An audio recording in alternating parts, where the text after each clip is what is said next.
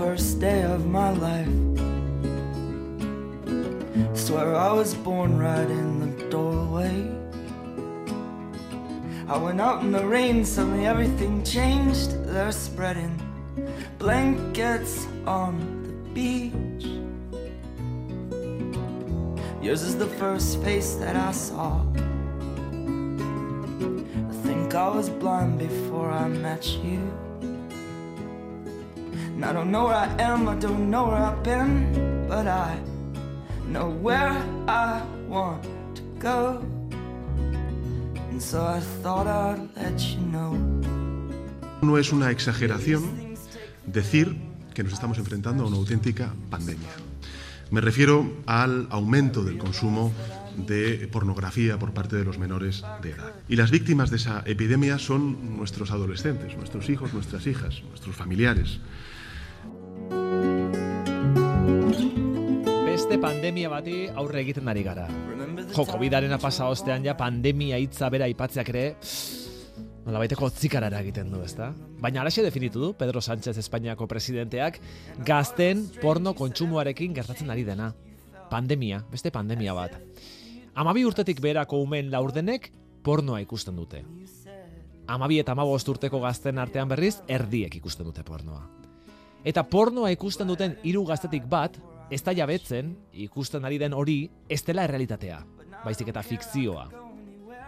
Eta lautik hiruk porno violentoa ikusten dute. Horiek Pedro Sánchezek emandako datuak. Eta hau guztia entzunda, gogoratu gara amaraunako soziologoak, Juan Aldazek, eskaini zuela itzaldia pornoari buruz, eta itzaldi horrek bazuela izenburu iradokitzailea. Bueno, ez dakit iradokitzailea den edo provokatzailea ere, bai, ez? Juan pixka bat ezagututa, Juan, zu pixka bat ezagututa, Bai, bai, provokaziotik ere izango du honek, ez da? Bai, bai, bai, badu. Eta izenburua zen, e, gaur egungo pornoa etorkizuneko erotismoa ote? Kontxo, uste dut gaur ura ondita sartuko garela, Juan. Bai, sartuko gara, bai, ura handia handia handietan. Ea, ea ondik ateratzen garen, eh? Ea ondik ateratzen garen. Tira, e, zergatik galdera hori? Zergatik e, galdetzen duzu ea gaur egungo pornoa etorkizuneko erotismoa izango ote den? Galdera ez da nirea beste ikerlari bati lapurtutako galdera da, eta uste dut ondotxo jasotzen duela pornoaren inguruan ematen ari da, ba bueno, debate horren mamia, ez da, edo, edo nukleoa. Ze azken batean, pornoaren gaia, debate hori, i, tipulo baten antzera irudikoatuko bagenu, galdetu behar dugu, ea, zein dan egiaz arazoa porno, pornoarekin, ez da? Zer da, sensibilidade arazo bat, e, egiaz porno guztia txarra da, ba ote dago nola san onargarria izan litekeen porno bat, ze susmoa dut gai honen inguruan eta ikusi besterik ez dago e, Pedro Sánchez presidentearen ekarpena, badago alako alarmismo bat, alako beldur bat eta beldurra sortu nahi izate hori, eta, ba bueno, akaso soziologo eta modura, horren atzean zer dagoen arakatu asmotan, ba, ba galdera hori planteatzen dut, ez? Pornoa bere osotasunean txarra da, aukera dago porno etiko batentzako, zer dago horren atzean. Aste honetan bertan sortu du Pedro Sánchezek eta Espainiako gobernuak e, berrogeita mar adituz sortutako aditu talde bat aztertzeko pixka bat zer egin gai honen inguruan, e, nola babestu adingabeak ez bakarrik pornoaren aurrean, baizik eta sareek eta sareak dituen arriskuen aurrean, ezta? Eta hor badago nolabaiteko beldurra edo nolabaiteko kezka, ezta? Bai, baina badakigu beldurrak beti ere, ez, usatu, blokeatu eta urrundu arazten gaituela, baina kasu honetan ikuste eta usnartu beharra dagoela, e, poliki, e, sumetasunetik, eta pornografiak daukan, ba, bueno, alderdi serioa ukatu gabe eta ausnartu behar dela, ba, kaso, ze, argitu behar da debatea zein dan, ez? Pornoa, interneterako sarrera, mugikorreak eskura ukitzea dagokigunez adin txiki Hori ere eh, kasuan, ikastetxeetan mugikorra debekatu Bai. du, ez? Hor gauza asko nazten dira. Debate asko Eta behar bai. bada Juan argi pixka bat eh, izaten hasteko hasi beharko genuke agian kontzeptuak argitzetik, ezta? E, behar bada definitu beharko genuke hasteko zer den pornoa? Hmm. Zer da pornoa?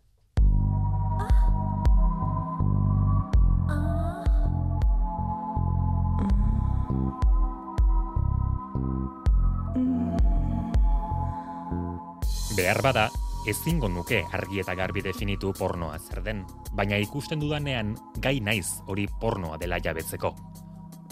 Potter Stewart estatu batuetako auzitegi goreneko epailea.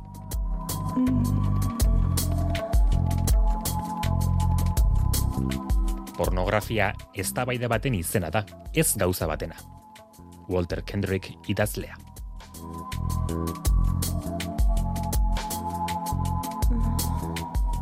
Pornoa da edozein portaera sexual edo genitalen antzezpen errealista, gizartean dauden tabu moral eta sozialak naita urratzen dituena. Peter Wagner, alemaniar soziologoa. Adituek ere zute argi, Juan, pornoa zer den. Ez, ez, Bakoitzak bere definizioa du. Bai, eta giaz, e, argudio batzuk partekatzen dituzte, ez, e, sexua da, ez da, e, nola esan, genitalidade bat egon badagoela badakigu, baina beste bat adierazpen zientifikotan ere badago genitalidade horren erakusketa, ez, e, ageria edo gordina. Ba, bai, niri gustatzen zait ideia hori, zakaso pornoarena gogoeta bat edo debate bat dala, ez? baina zerren inguruko debatea moralidadaren ingurukoa, sexualidade onargarrien ingurukoa, hainbat, hainbat debate gain jartzen dira hor, ezta? Eta hortatik interesatze zaitere. Mm, eta gero beste eztabaida edo beste debate interesgarria izan daiteke aztertzea ea pornoa berez kaltegarria ote den, edo ba ote dagoen porno honik edo porno san horik, badago mm. porno san horik, badago porno kaltegarri dik, e, posible da porno etiko humanista bat ere mm-hmm. sortzea, mm nolakoa izango litzateke porno hori, Bai, azken Ona eta txarra sartzen da, morala ere sartzen da, hor uste dut, ja? Guztiz, esan bezala, a ber, argi berriro tipularen e, nola analogiara joko nuke ez, eta nabarmen badaude onartezinak diran portaera bat, alegia, ba, bortxaketa, zapalkuntzan, bestelako delitutza kontxeratzen ditugun portaera eta oinarritutako, bueno, adierazpen grafiko sexual horiek onartezinak dira e, inolako ezbairi gabe, ez? Ja, baina marra marra hori, orain horrela esan da argia dirudien marra gorri hmm. hori, benetan da hain argia? Ze gauza batzuk, behar bada, argi dago, ez? Bortxaketa bat, argi bai. dago, ez dagoela ondo. Bai. Hori, argi dago. Ja. Baina, ez dakit, e, beste portaera batzuk, pornoan ikusten diren beste bateko praktika batzuk? Bai, edo e, nola esan, e, bortxaketa baten simulazioa, ez? Nik uste torda kontsentimenduaren debatean abarmen ormai gainean dago. Kontsentimenduare zer dan, debatiku genezake, ez? Zeren gure harreman sexual kakotzen artean normaletan ere, zer da kontsentimendua, ez? Harreman sexual bat, beti ere da botere harreman bat, eta hortan negoziak eta ez da aurre zehazten kontratu bidez, zein izango da hor gertatuko dana, ez? Negoziak eta hori bidea eginala egiten da, eta hor, ba, esan bezala, botere harreman bat ere bada, baina edo zein kasutan, kontsentimenduaren, onarpenaren, beste gozatu nahi izatearen, edo, bueno, e, beste zainduta gizaki modura tratatzaren oinarri hori hor beti gomarko luke, ez? Azken batean, perbertsoa izango litzateke beste batetan oinarritzea zure gozamena bestearen bueno, oneritzia edo ongizatea kontutan hartu gabe. Ja, baina onarpena baldin badago dena da zilegi? ba, ez dakit, galdera filosofikoa oso, ez? Baina, karo, eta onarpena nundikan eraikitzen dan, ez? E, zenik uste dut ez garela libre, ez? E, premisa hortatik hasiko bagina, esate genuen, harreman sexual oro, botera harreman bat baldin bada, nundikan onartzen ari naiz, ez? Jendearen aurrean ondo geratzeko, inguruko enpresioa tarteko, eta bai, mm. debate hori ez da horren errez, aurregatik esate genuen, ez, kontsentimenduarekin nahikoa da kontuz, kontsentimendua ere arakatu beharko litzateke, zertan oinarritzen da, nola ematen da, mhm. Baina aurre zentzun dugun definizio horietako batean, Peter Wagnerrek esaten mm. zuen, pornoa dela edozen portaera sexual edo genitalen antzezpen errealista. Mm. Claro, definizio hori aintzat hartzen baldin badugu, ulertu beharko genuke pornoa dela jendeak bere etxean, bere intimitatean, edo beste lekuren batean eskutuan egiten duen hori erakustea, edo hori antzestea, errealista, eta hori horrela baldima da, arazoa zein da, intimitatean egiten den hori erakutsi egiten dela? Nik uste hori, ez, hor bertan ere dagoela kaso arazoa. Egia zor ematen dena sexualidadea da, eta erantzuna kaso, ba, ez, modu gallego batean, depende, ez, bai eta ez. E, azken batean egia da hor gorputz bilusi batzuk ikusten dirala, baina nik pornoa askotan egiten dudan analogia da ba sukaldaritzarekin bezala, ez? Pornoa sexualitatearekin da nolabait e, puntako gastronomia eguneroko sukaldaritzarekin den hori, ez? Eta ta bai, e, badauzkate elementu komunak, baina ez dute zer ikusirik. Hor ikusten ari gana gertatzen ari da, baina baina ez da egiazko sexualitatea. Nik uste hortan oinarritzen dela askotan arazo nagusia, ez?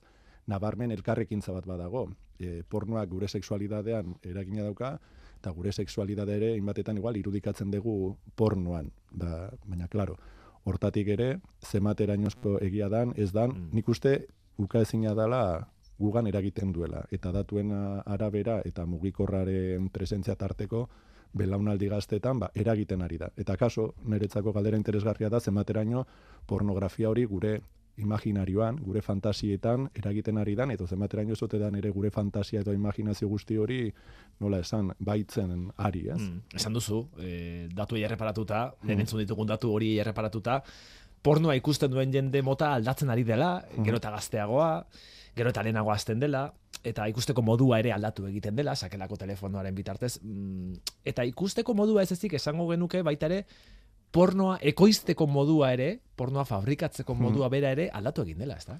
Bai, horre hainbat eta hainbat ikerketak eta argi nabarmera adierazten dute, ez horregiaz pornoaren industria baino interneten industria dagoela atzetikan, ez? E, internetek zen nola funtzionatzen du laikak, e, visualizazioak eta trafikoa sustatuz, eta hortaz oso azkar eta erraz jartzen dugu fokoa e, pornoan, baina violentzian adibidez edo bestelako violentzietan ez dugu fokoa jartzen, ez? Eta egiaz, industria, interneten industria horren atzean, pornoaren industria egiaz argaltzen joan izan da. Zeren horatzean badaude hainbat pertsona, beren etxetikan, dala porno bideoak edo sare sozialetan dirala OnlyFansak edo bestelako bitartekoen e, bidez, ba, ba mm. beren sexua, gorputza, adierazten dutenak bai. eta monetarizatzen dutenak. Hori da, sare sozial bat, ez da OnlyFans izenekoa, mm jarraitzaileak bakarrik esan nahi du ingelesez, bai. eta bertan mm, milioika lagun daude, zintzilikatzen dituztenak etxean, edo, edo beraien kaxa, grabatutako mm. bideo pornoak, Eta gero bideo horiek ikusi nahi dituenak egin behar du arpidetu. Bai. Ezta? Ordaintzen du kuota bat, mm. kuota horren zati bat iristen zaio pertsona hori berari, bideoa jarri duen pertsonari, beste bat geratzen da hor sarean, mm. sarearen zata. Eta horren, bueno, ba, erabazietatik bizi da jende asko. Eta milioika lagun daude sare sozial horretan sartuta, eta horietako asko adin gabeak. Bai, Naiz eta sareak berez eh, arautegian debekatzen duen, baina gero hori kontrolatzea hor dago beste gako bat, ez nola kontrolatu. Bai, Ez da debate erraz, baina horregatik, ez? Azken batean, niri pornoak badauka bere hausnarketa, bere debatea, gure sexualidadearen inguruan hausnartu harko genuke, adien gabeta gazten e, sexualidadearen ernatzearen inguru hori ere nola landu, eskuntza sexuala nabarmen hor dago eta betu beharko genuke, baina gurean ere, uste dut nabarmen internet edo telefono mugikorren debatea dagoela mai gainean, ez? Azken batean eskura jartzen duen mekanismoa hori dalako, hainbatetan ere, ba, ba bueno, nola esan, sexualidadaren arakatze horrek daukan alderdi politori ukatuaz, ez? Aurkitu mm. bilatu behar, egun ez da bilatu behar, pornoak zu bilatu eta aurkitzen zaitu, ez? Aipatzen genuen OnlyFans hori bera, nik nolabait, e, nola esan, pornoaren artxipelago bezala edo irudikatzen dut, ez? E, porno bideotara iritsi zintezke, baina askotan sare sozial xuri edo simploietatik, Instagram dala, edo Twitter edo bestelako. Twitterren porno pila badago, isan. Iritsi zintezke arazo askorik gabe, ez? Eta ikusten duzu, bapatean sare sozial, kakotzen artean normal batetan, bere, bere, mm. bueno, bere oitxurak, bere, e, zera, bere gorputza erakusten duen pertsona horrek, gero badaukala esteka bat, eramate zaituna, bere, zera, ibatzen un OnlyFans edo bestelako Be kontu batera, ez da? Be kontu batetara, eta gero, ba, ba, bueno, printzipioz bestelako irudi batzuen pertsona horre, ba, ikusten duzu ere, esaten da helduentzako edukiak ere sortzen ditula, ez, alegia sexu, bai. sexu irudiak eta... Eta hori kalean dago, hori e, gertatzen zaigu, sareak ditugu noi gertatzen zaigu, hmm. batean ikusten dugula, e, ez dakit, ez dakit nungo e, Xabi, eta bai. Xabi horrek baduela bere sare sozial oikoa, normala, bere Instagram oikoa, eta batean esteka baduela, eta sartzen zara esteka horretara, eta sartzen da bera biluzik, eta bai, da sexu bai. praktikak egiten, eta hmm. eta ordainpeko leku batean, eta orduan, hor nolabaiteko pornoaren demokratizazio batez hitz egingo genuke agian, porno sorkuntzaren demokratizazioa. Bai, batetan hori da, ez? Eta hori oso lotuta dago, ba ere gure intimidadea nola kudeatzen dugunaren ideiarekin. Egun gure intimidadea ez da garai batean zen modukoa, ez? Eta badirudi gaina erakutsi, e, mai gainen jarri behar degula eta arro sentitu, ez? Eta kuantitatiboki geroz eta harreman gehiago, geroz eta laik gehiago eta horre baskotan morbo morbotik aktibatzen ditu laik guzti horiek danak, ez? Mm horren atzean hori intimidad... Eta fizikoaren garrantzia. Bai, bai, bai. Itxura fizikoaren garrantzia. Bai, eta zure gaitasuna ba, ba, baratago joateko, ez? Eta hori hainbatetan sare sozialetan hainbat pertsona jarraituz gero ikusiko genuen asko, ba zira batetan, ba, bueno, nola esan, kontu xuri edo, ez? Publiko guztientzako dan kontu hori, ba, nola arako garapen bat bai eukitzen dutela pornifikazio horuntz, ez? Nun, ba, asira batetan eduki batzuk ematetik, ba, eduki horiek eirauli edo berritu nahian, badagoela joera hori. Astonetan bertan ikusi dugu Mark Zuckerberg, barkamena eskatzen, hmm. ez da, sare sozialen erruz, bere buruaz beste egindako nerabeen familiai, familia Hmm. artekoei, ez da? Bai. Baina ikusiko dugu, ea, kontrol hori nola gauzatzen den, kontrol hori gehiagizkoa ote den edo ez, kontrola zenbateraino onartu behar dugun segurtasunaren izenean, uf, debate asko. Debate asko eta beti ere bukatzen dugu, ba, eskuntzaren garrantziaz oinarri, e, bultatzen gara eskuntzaren garrantzira, ez da? Hmm. Nik e, argi sentsazio bat daukat hori tipula kapa guzti horiek kenduta ere debatea ez dala ez dala erraza zen badu zer ikusirik ba, ba, bueno, masturbazioaren zerarekin ere sexualidaderekin eta gai horiek beti ere deserosoak egiten zaizkigu eta bereziki gure adin txikiekin eta hortaz hitz egin nahi badugu ez baina abordatu behar dugu Neri kezka eragiten didana ere da zer nolako alarmismoa egiten ari dan, ez? Eta alako paniko moraletatik ez dira soluzio onak ateratzen, ez? Eta aditzera eman daiteke gauzak egiten ari direla arazoa konpontzeko, baina ez da ez bakarrik ez dara konpontzen, baizik eta areagotu egiten dala. Hmm. Halako hainbeste notizia, hainbat berri, hainbeste larritasun, ba susmoa dut hainbat adingabe jadanik entzun dutela porno hitza hainbatetan eta seguru aski porno, Albistegietan. albistegietan eta bestelako esparrutan eta esango dute zer montre da porno hori eta horrek ere azken batean badu gonbita, Morboa, morboa eta amu amu lanare egiten du. Zuk pasatako apuntetan, Juan, bada puntu bat, ez dakidana oso ondo nola interpretatu. Galdera batekin hasten da puntu hori, eta jartzen du. Pornografia arazo baten asmakizuna alda. Bai, eta hortan ere nik ezer gutxi asmatzen dut, eh? bestek egindakoan ere era ekartzen dut, eta prozesatu, eta ni pentsatu, eta zer pentsatu ematen saiatzen naiz, ezta? Eta hau, nolabait, e, bere garaian ere masturbazioarekin egin zan modura, onania lan bat, izenburu asko ere luzeagoa da, baina gertatu zan, masturbazioaren in- inguruan hori arazotzat hartu zala, ez? Autopololuzio, autoesplotazio modura, eta zeu zer txarra bezala pentsa, ez? Azken batena gozamerako iturri horren, horren eskura dagoen gozamenerako iturri hori, norbaitek pentsatu zuen, kudeatu behar zala, ez? E, errutik, pekatu izatetik, eta karo, arazotzat identifikatzen zuten horiek ere, baziren soluzioa eman nahi zuten horiek, ezta? Eta hortarako, karo, lara, arazoa geroz eta handiagotu, lan gehiago hori kakotzen artean konpontuen, konpondu nahi duen ez? Egungo debatean uste dut, egin batetan badagoela horretatik ere. E, badago arazo bat, nik ez dut mespretsatu nahi pornografiaren inguruan egin behar diran hausnarketak, abordaiak, sexualitatearen ikasketarekin, mugikorren erabilerarekin, Baina, hainbat dokumental berriki argitaratu diranak eta bestelako lan eta ekarpen ikusita, susmoa dut, arazoa ere puztu nahi dela, horrek ere, ba, askori lan ematen dielako.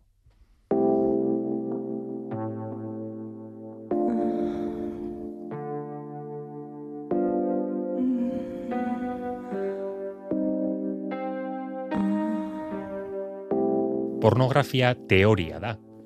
Praktika berriz bortxaketa. Robin Morgan, poeta, kazetari eta feminismoaren aldeko militante estatu batuarra.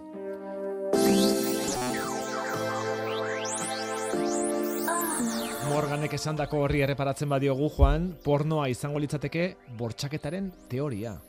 Bai, ideia hori badago e, nahiko edatua feminismo batzuetan, ez? Nun bortxaketaren kulturaz mintzo diranean lotzen dituzte bortxaketa bera, prostituzioa eta pornografia, ez? Eta eta bueno, horrek azken batean, ba, ba, sexualidadea bera ere kolokan jartzen du. Feminismoetan ere badaude best, kontrako ideia batzuk, ez? Eta nik uste honetan ere ideia ez dala baten edo bestaren aldeko katza, baizik eta honek ere bere egitik badauka, ez? Kontua da, zenbateraino, ze horren atzan egon liteken galdera, eta niri ere interpelatua sentiarazten hauen galdera da, ze gertatzen da, gizonezko heterosexual gehientsuenak, e, nola esan bortzatzaile potentzialak gara, hor nazkagarria izan liteke not olmen zera hortan erortzea, ez? Gizonezko guztiak ez gara, ez, ez nik uste honen atzan dagoen hausnarketa nagusia da, gizonezko bereziki heterosexual guztiak geure buruari galdetzea izue, gu, ze sexualidade eraikitzen ari gara, pornografiak hor dagoen imaginarioa zen olako sexualitate irudi sortarazten dit, Mm. mm. bueno, edozein kasutan, feminismoetan, beste hainbat gairi begira ere, ekarpen interesgarrienak egiten ari dira, ezta? Eta pornografiaren inguruan ere, ba, ba daude debate horiek, bi, bi polotan kokatuta batetik pornoaren irudi ezkor honetan, baina baita ere bada porno feminista egiten duenik ere. Mhm. Bada porno feministarik ere. Beraiek horrela izendatzen dute, batzuk diote oksimoron badala, alegia e, ezin dala pornoa eta feminista izan, baina bere momentuan hemen beti Dodson berak esaten zuen berak egiten zuena e, porno irudikatu nahi, porno modura irudikatu nahi bazala, bera prestegula porno bezala izendatzeko, zeren berak azken batean nolabait emakumen sexualidade e, ba, e, ba, bueno, e, osasungarri edo askatzaile bat sustatu nahi zuen eta hortarako pedagogiatik ba, egiten zituen bideo eta esplizitu horiek pornotzat hartu nahi baziran, ba, ongetorria izendapen hori. Beraz duela aste batzuk hemen tarte honetan bertan hizketagai izan genuen Betty Dodson bai. sexu ezitzaile eta artista historikoak esaten du pornoa izan daitekeela sexu askapenerako tresna ere.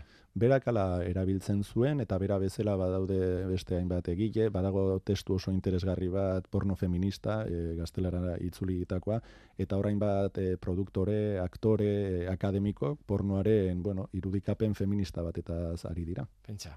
Bueno, norbaitek espero baldin mazuen tarte honetan pornoaren inguruko zalantzak argitzea, ba uste dut mm, jai duela. Ja, jai duela ze. Hemen me, meloiak ireki egiten ditugu, gero ireki eta ireki meloiak ireki. Ze zuen zunda, uste dut are zalantza eta galdera gehiago piztu zaizkigula pornoaren inguruan, eh? Eta galdetuko du pertsona horrek, e, baina zein da hemen oinarrian dagoen arazoa? Ba, nik uste hemen oinarrian dagoen orazo eta horregatik plantatzea genuen ere humanismoaren edo etikaren ideia, ez? Azken batean gizaki gizaki sozialak gara, epeaz norbera zaindu eta besteak zaindu behar ditugu, eta beste zaintzean oinarritzen den edo, edo zer geizki legoke. Ideia da, ba, bueno, seksualidadea izan dira divertigarria, bestearen respetuan oinarritzen dena, eta hor, ba, bueno, pornoa gortarako balio badezake, ongietorria izan bedi, ez da, gure fantasietarako, geure onanismoetarako, baina beti ere, nola, nola esan, ongizatean, errespetuan, oinarritzen den zera. Naiz da errespetu hori oinarritu, ba, guretzako arrotzak, nazkagarriak ere sortatu daitezkeen praktika sexualetan. Juan Aldaz, soziologoa, meloi zabaltzailea, esango zaitugu. Eh? Hemendik aurrera, ala izendatuko zaitugu, eh? meloi, meloi zabaltzailea. Eskerrik asko. Zauei, ondo izan.